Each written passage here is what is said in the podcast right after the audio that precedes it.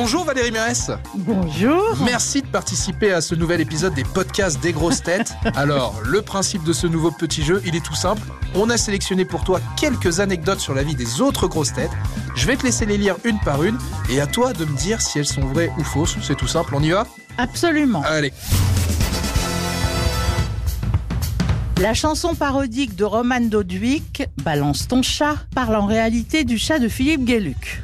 Eh ben, ça n'est pas vrai.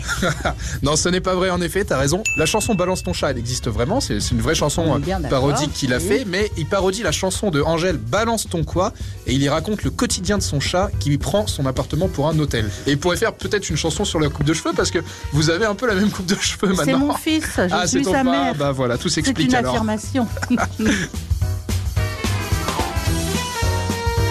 Ziz du panier s'est inspiré de véritables habitants de Marseille pour construire son personnage. C'est vrai. C'est vrai. Je m'en doute bien. en Ouais, plus, elle l'avait, hein. euh, elle l'avait raconté aux, aux médias Actu Marseille en mars dernier. Elle s'était inspirée, elle avait dit, des clients du bar de son père et ceux du salon de coiffure de sa mère pour construire son personnage. Donc en effet, elle, elle s'était inspirée de véritables habitants euh, de Marseille à l'époque. Dans le remède anti-gueule de bois de Juan Arbelaez, on retrouve de l'ail, de l'oignon et même du bœuf. Alors, je suis sûre pour l'ail, Ouais, je suis moins sûre pour le bœuf. Allez, on va dire que c'est vrai. c'est vrai. En effet, c'est une boisson euh, de ses origines. Il vient de Colombie, euh, Juan, et elle est surtout vendue à la sortie des boîtes de nuit. Ah. Là-bas, ça a l'air assez euh, drastique. Et dedans, donc, il y a une gousse d'ail, de la coriandre, un oignon rouge, du gingembre et même des morceaux assez gras de bœuf. Le premier mot du fils de Christophe Beaugrand a été gaufre, qu'il a prononcé avec l'accent belge. Ben c'est faux, il il a pas prononcé avec l'accent belge. Oui, c'est faux. Même si Christophe est un grand habitué de l'accent belge, non, en effet.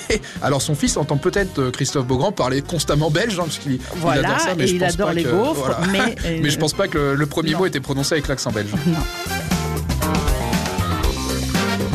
Christine Bravo organise des demandes en mariage sur son bateau, bien sûr. En effet, pour une demande en mariage, elle dit qu'elle organise une traversée de Paris avec des lancers de fleurs depuis les ponts de la capitale.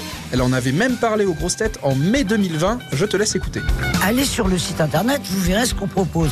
Par exemple, des demandes en mariage et on jettera des, des pétales de rose depuis tous les ponts de Paris, Oh là sur là. les mariés. Enfin, C'est kitschouille quand même. Hein. euh. ouais, Vous faites les enterrements aussi le jet des cendres ah, j'y avais pas pensé. Ah, le jet des cendres, Je oui. rajoute le jet des Ah cendres. Non, non, c'est strictement interdit. Ah oui, mais ça, bon. C'est vrai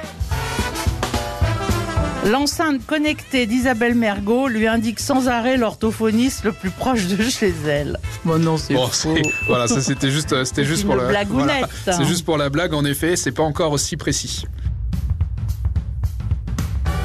Et la dernière Stevie Boulet a compris qu'il était homosexuel quand il a joué dans la pièce de théâtre Ma femme est folle. c'est faux, il l'avait Oui. compris bien avant. C'est faux. Mais c'est une pièce. Par contre, il a vraiment joué dans cette pièce. hein. C'est Oui, une oui, pièce qu'il a jouée ça en, que- en- en oui. 2009. Et lui, il interprétait un comptable homosexuel dévoué corps et âme à son patron à l'époque.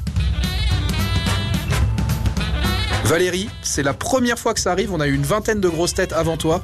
Personne n'a réussi à faire 7 sur 7. Mais je suis quand même extrêmement intelligent. Tu arrives au top du classement tout en haut, 7 sur 7. Bravo à toi. Merci d'avoir participé à ce podcast et on se retrouve très vite aux grosses têtes. Ah bah j'espère bien.